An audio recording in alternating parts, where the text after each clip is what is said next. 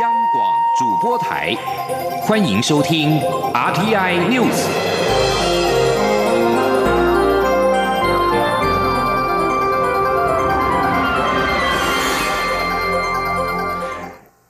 各位好，欢迎收听这节央广主播台提供给您的 RTI News，我是陈子华。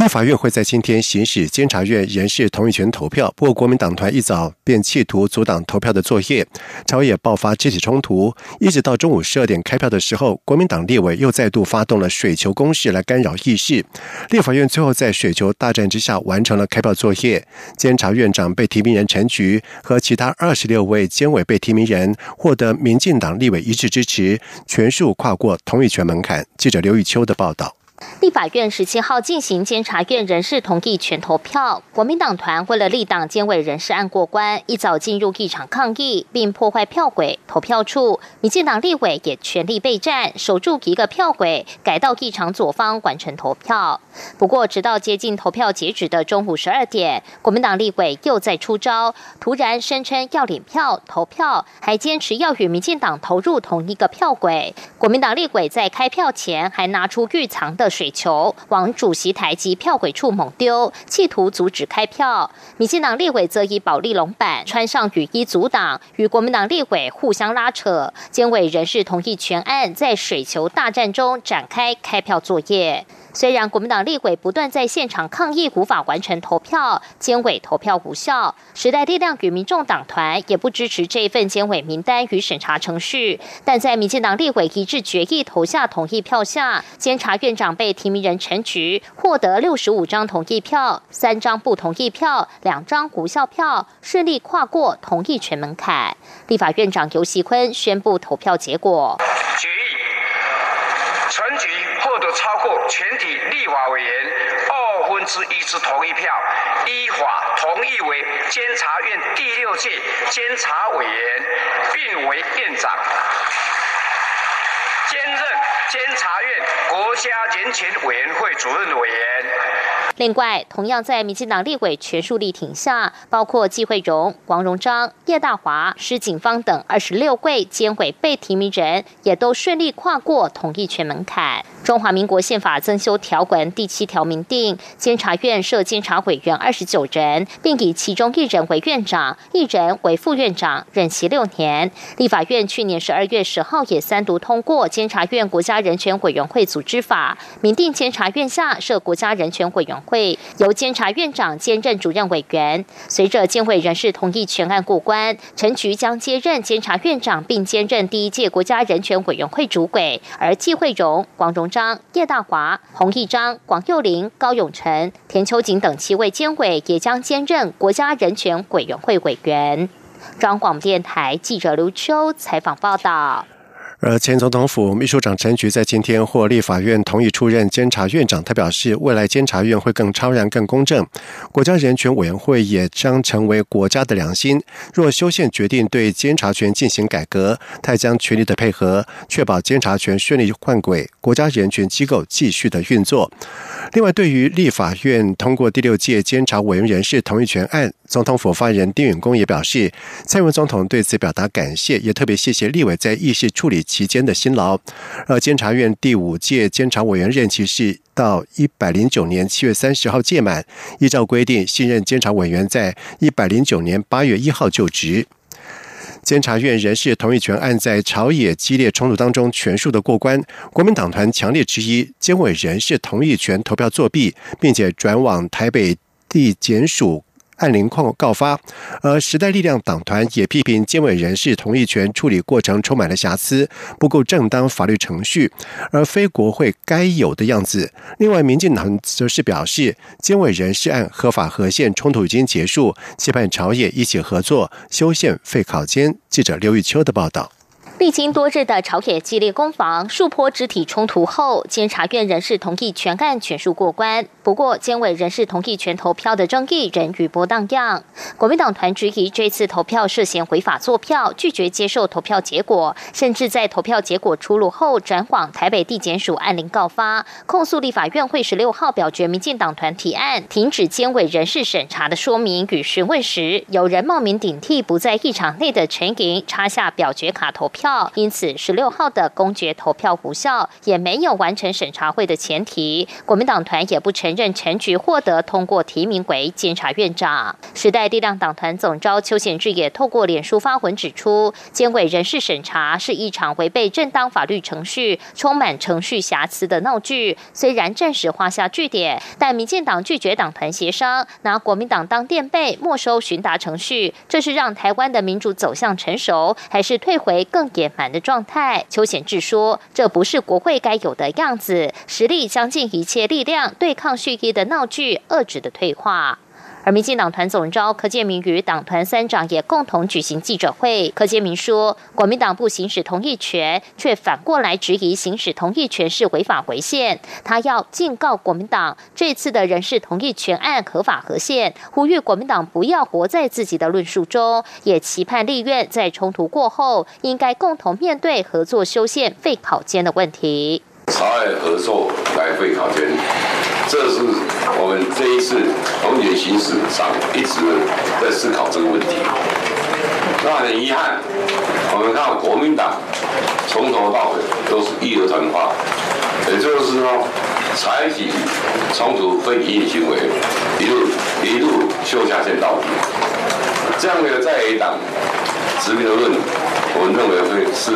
非常可惜。面对立院连日来的朝野激战，恐有违社会观感。柯建明也再度对在野党喊话，认为当冲突到了最大临界点时，是冷静反思的时刻。希望大家共同建立一个理性的国会，让人民看得起的立法院。中央广播电台记者刘秋采访报道。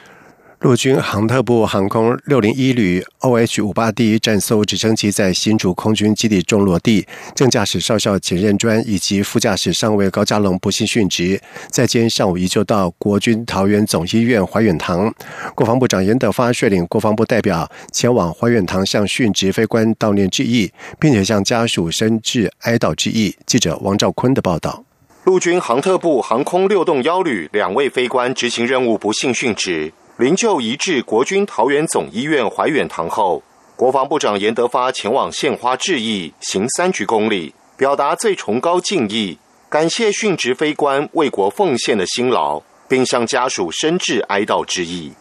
关于失事原因，六栋幺旅旅长张台松在国军新竹医院受访表示，飞行前有按规定完成检查，因此重落地的原因仍需进一步调查。他说：“我们每一次飞行前，除了飞行员他会做飞行前的三百六十度检查，那机工长也会做他的每日检查，这都是按规定来完成的。但是有一些机械因素，它在表面上可能是没有办法用肉眼看得出来的。这详细的原因可能还要在后续细部的调查才能够了解。”张台松表示，零件工料正常，也有定时进行各项阶段检查，飞机的妥善状况没有问题。至于直升机重落地的过程，张台松指出，直升机起飞约一分钟，飞行员呼叫塔台表示旋翼转速过低，接着采取左转一百八十度的迫降动作，因转速不够，无法得到足够升力，以致重落地，造成迫降失败。中央广播电台记者王兆坤采访报道。而稍早前，蔡文总统也到新竹国军医院探视家属。他表示，这两位飞官是我们的英雄，政府会尽最大努力照顾家属，也希望国人能给国军最大的支持。制造业无薪假的人数是居高不下，行政院规划追加纾困三点零特别预算。经济部长王美花在今天表示，纾困三点零对象是锁定制造业，并且以营业额衰退的企业为主。在下个礼拜行政院拍板之后，就会将展开条例送到立法院。记者杨文军的报道。行政院将追加纾困特别预算，规模约新台币两千亿元，不会超过法定两千一百亿元的上限。预估二十三号行政院会讨论。经济部长王美华十七号与广播节目专访时指出，国际疫情仍严峻，虽然欧洲已经趋缓，但是美国仍受到很大的影响，国内制造业也因此受冲击，呈现衰退。王美华表示，根据经济部初步规划，将比照过去的纾困政政策，以营业额衰退的制造业为主。他说：“三点零目前就是院呃下个礼拜呃院长宣誓说，呃院里面如果拍板了哈，我们会送进去立法院。是，那应该是呃确认一定还要再执行三点零的这个部分。那金额嗯，金额二点零有啊有差距吗？啊？”呃，因为服务业不用了嘛，对，那制造业就是呃衰退的制造业，我们才给予补贴。嗯，那相关的金额就呃看院里面这边决定。在内需方面，尽管大家报复性出游，但王美花指出，台北市饭店的住房率仍无显著提升。她说，经济部乐意与地方政府合作，共同振兴经济，建议台北的业者可以推出优惠方案，吸引国旅人潮。中央广播电台记者杨文君台北采访报道。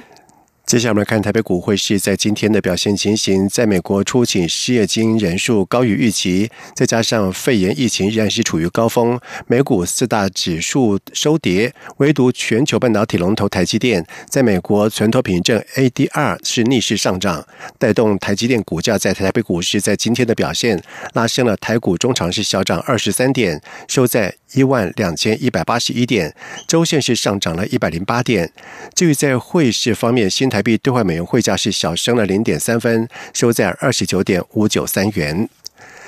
在外电消息方面，俄罗斯国防部在今天宣布，俄国总统普京已经下令军方举行临时军事演习，而参与演习的人员包括有十五万名的军人，以及超过四百架的战机和超过一百艘的军舰参与。主要的演习地点是在黑海跟里海以及邻近的区域。俄国国防部表示，这次临时军演的主要目的是测试俄军随时备战的能力，而对于存在严重恐怖主义威胁的俄国西南部地区，确保地区的安全，以及为高加索二零二零军事演习预做准备。俄国在这个月一号举行的实体修宪公投，现年六十七岁的普京获得高度的民意支持，让他可以继续参选总统，一直做到二零三六年。一位资深的官员在十六号表示，美国已经要求以色列总理内塔尼亚胡在考虑兼并约旦河西岸的同时，要维持让巴勒斯坦建国的前景。内塔尼亚胡政府已经设定七月一号这一天为正式接管一九六七年所占领的巴勒斯坦土地的日子，而这也符合美国总统川普在一月所提出的中东和平计划。川普的计划也为巴勒斯坦独立建国设下了基础，但是巴勒斯坦将不得拥有军队，其首都也不得设具有争议的圣城耶路撒冷内。而附近近东事务的首要美国官员沈克表示，内塔尼亚胡正面临来自于国内的压力，他的部分支持者想要兼并，但是特别不愿意为了和平愿景而看到一个巴勒斯坦国。而受到强烈亲以色列的福音派基督教所支持的川普政府已经表示，尼坦雅胡有华府的绿灯，可以兼并巴基斯坦土地。但是沈克也表示，以色列知道会有来自于欧洲国家的影响威胁，以及来自于具有善意阿拉伯国家的强烈反对。巴勒斯坦当局已经拒绝川普的计划，指控川普政府存有偏见，并且试图透过承诺未来的投资来收买巴勒斯坦人。英国、美国跟加拿大在十六号指控俄罗斯支持骇客锁定他们的国家的实验室，以窃取俗称武汉肺炎 （COVID-19） 疫苗以及治疗研究资料。俄国是随即驳斥这些指控毫无根据。路透社报道指出，英国也在另外一项声明当中指控俄罗斯有心人士企图在网络散布外流的文件，借以干预英国去年大选。俄罗斯外交部表示，那些指控是模糊而且矛盾。英国预计在下个礼拜公布一项拖延已久的报告，内容谈及俄罗斯对英国政坛的影响。英国国家网络安全中心在十六号发布的咨询报告当中指出，俄罗斯骇客组织 APT 二十九利用各种工具跟技术，就要针对政府、外交、智库、医疗保健以及能源目标，以窃取宝贵的智慧财产。英国国家网络安全公司表示，具体而言，APT 二十九运用多种的工具跟技术，包括鱼叉式网络钓鱼等等，设定恶意软体。而英国国家网络安全公中心表示，这项评估也获得了加拿大通讯安全局、美国国土安全部网络安全及基础设施安全局以及国家安全局的支持。以上新闻由陈子华编辑播报，这里是中央广播电台台湾之音。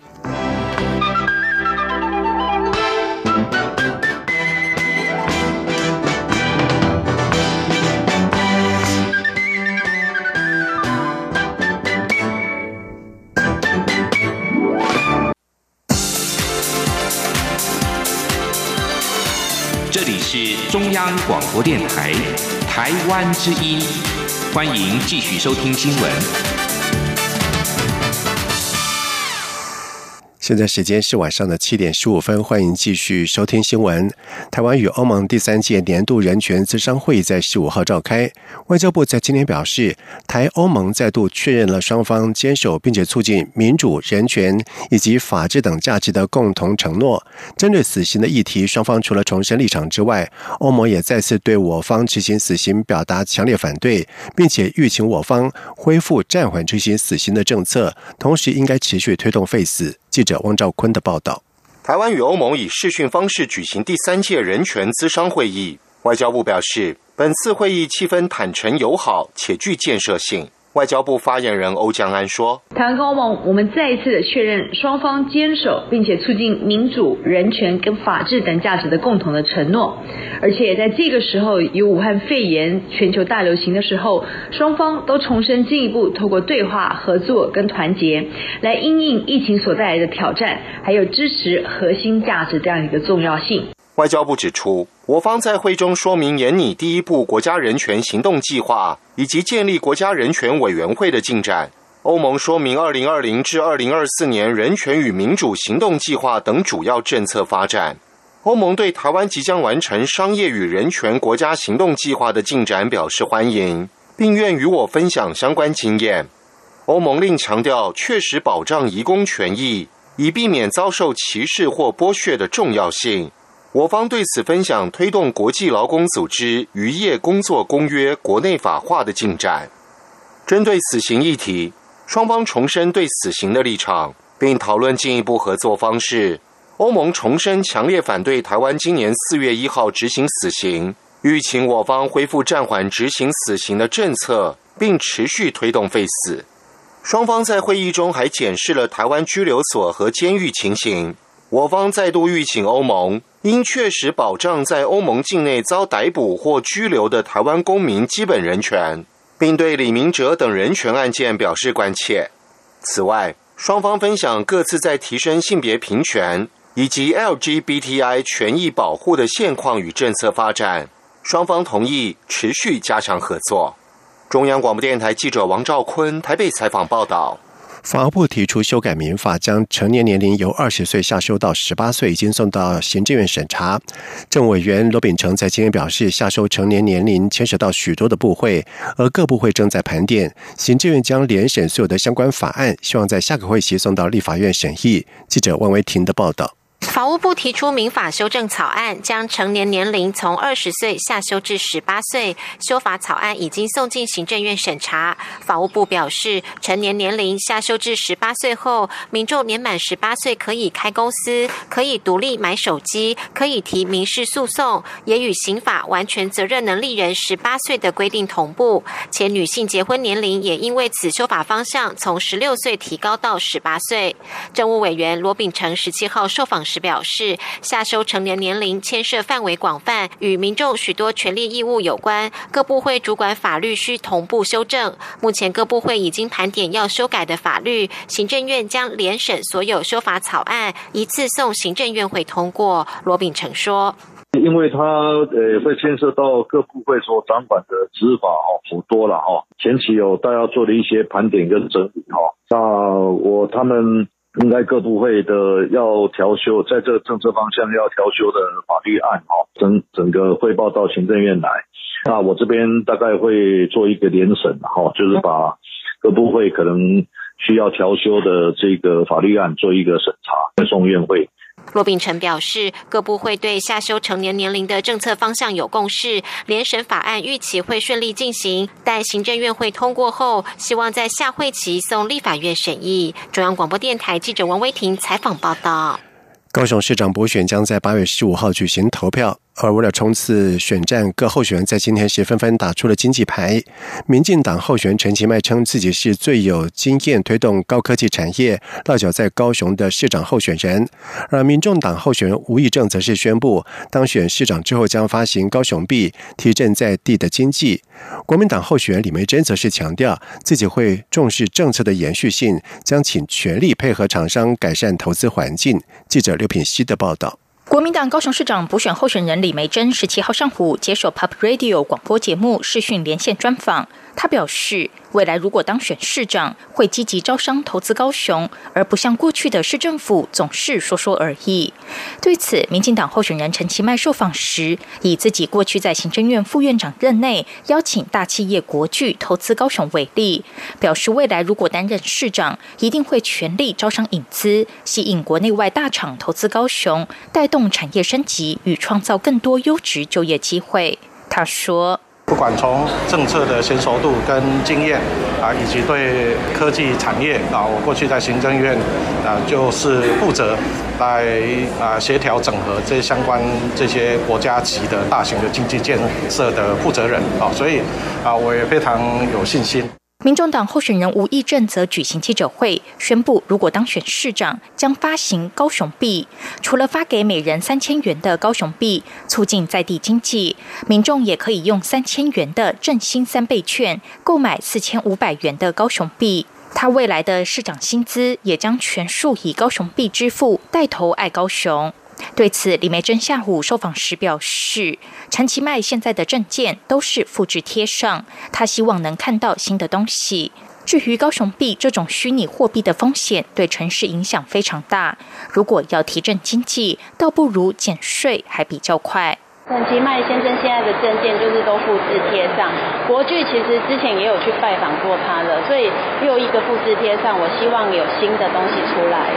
此外，对于是否会邀请高雄市前市长韩国瑜或其他大咖辅选，李梅珍说：“大家都很客气，担心会影响到选情，但他希望这场选战能够大团结，欢迎任何人来帮忙。”央广记者刘品熙的采访报道。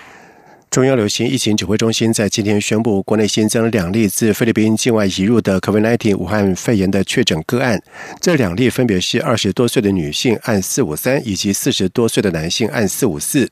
指挥中心表示，国内目前共有四百五十四例的确诊，分别为三百六十三例境外移入、五十五例本土病例以及三十六例。敦睦舰队。另外，有外媒报道指出，一架十五号从台湾起飞、载有两百二十三位旅客飞往曼谷的长荣航空班机，在抵达之后，有六名的泰籍人士出现了高烧，并且进一步送医检测。而对此，指挥中心发言人庄仁祥表示，这六名泰籍人士非转机客，而是直接从台湾出发的乘客。指挥中心也表示，在今天收到泰方的回复，六名泰籍人士检验都是属于阴性。市售的国产蜂蜜的真伪一直是消费者最关心的问题。农委会为了彻底解决这样的情况，在今年开始让蜂蜜产品也加入了产销履历验证的行列，已经有十四户的蜂农通过了验证。而农委会也在今天正式宣布，首批产销履历蜂蜜正式的上市贩售。记者郑祥云、陈林信宏的报道。根据统计，全球造假的十大食品中，蜂蜜是其中之一。但由于养生保健的观念提高，台湾消费者对于蜂蜜的需求也逐年攀升。根据农委会的统计，每年需求量达到一万两千公吨。不过，国产蜂蜜供不应求，业者每年都从国外进口约四千公吨来应应国内市场需求。如果遇到台湾本地产量不足，进口蜂蜜量也随之增加，让消费者不易从蜂蜜外观辨识。是产地和真味。为解决这样的问题，农委会今年正式公告《蜂蜜台湾良好农业规范》（TGAP），让蜂产品加入产销履历验证制度的行列。消费者只要购买前扫描产销履历标章上的 QR code，就可以查询到生产记录，不怕买到造假混掺的蜂蜜。农委会主委陈吉仲说。因为所有的养蜂的农民，他是要经过我们的验证公司验证，验证完之后，认证公司还要再去认证，所以它不是农民自己贴上去的，而是有经过一个完整的三方的验证，来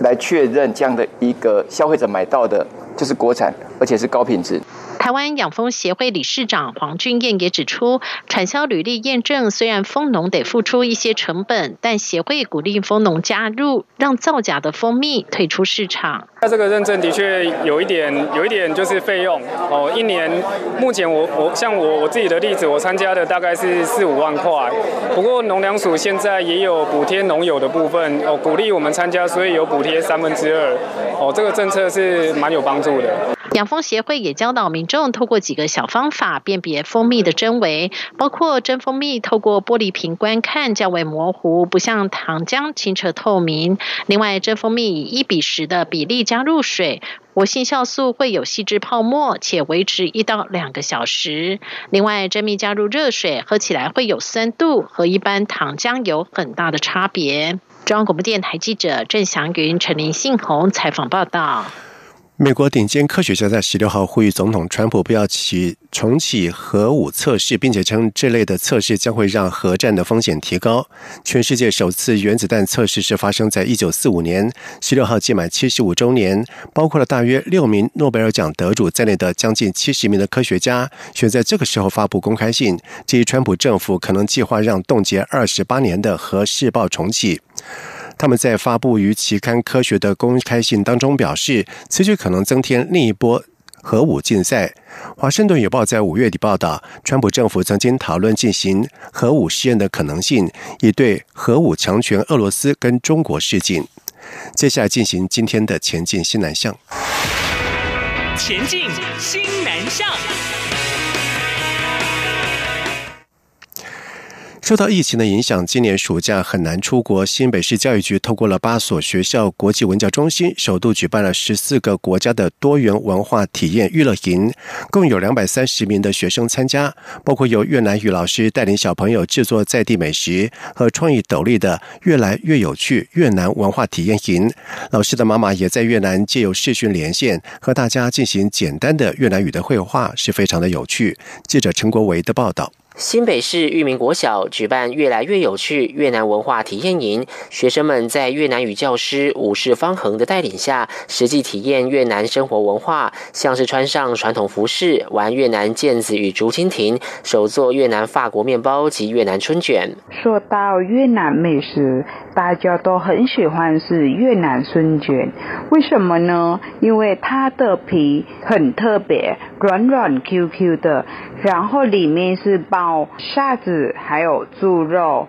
米线、小黄瓜，还有青菜，这样的话蘸一点鱼露更好吃。五十方恒的妈妈则透过视讯和小朋友打招呼，并亲自缝绣传统越南斗笠给大家看。学生则在教室彩绘创意斗笠。越南斗笠很特别，在越南是热带地区，夏天的时候太阳很大，斗笠可以遮阳。如果是有下雨的话，那斗笠可以遮雨。新北市教育局科长林玉婷表示，这次由八所国际文教中心推出放暑假游学去十四国娱乐营，让学生即使不能出国，也能体验纽西兰、澳洲、意大利、美国、秘鲁、圣露西亚等国的文化。因为疫情的关系，所以我们也有请学校这边呢，在办理这个营队的时候，做一个全球关怀的一个祈福活动。好，譬如说像意大利这个主题的娱乐营，带着所有的学生一起来为这个全球一起祈福。在淡水国小举行的日韩文化体验营，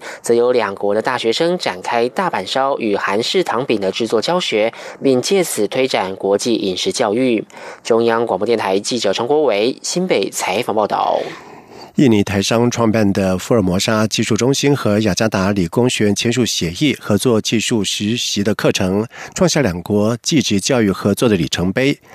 印尼台商高运昌和雅加达理工学院校长扎纳尔在十六号签署了合作协议。雅加达理工学院机械系的习务技术以及实习课程将由福尔摩沙技术中心来负责，未来渴望纳入自动控制、冷冻空调等科系。身兼侨委会的侨委员高运昌在三年多来。在雅加达近郊唐格朗市成立福尔摩沙技术中心。他表示，雅加达理工学院的名气备受印尼产业界的肯定，而福尔摩沙技术中心有先进的工具机的设备，也从台湾聘请技职老师任教。而中华民国驻印尼代表处公使肖正环也表表示说，双方合作不但能够帮助印尼的学生学有所长，也能够。帮来印尼投资的台商找到有技术水准的员工，对台商也是有相当大的帮助。以上新闻由陈子华编辑播报，这里是中央广播电台台湾之音。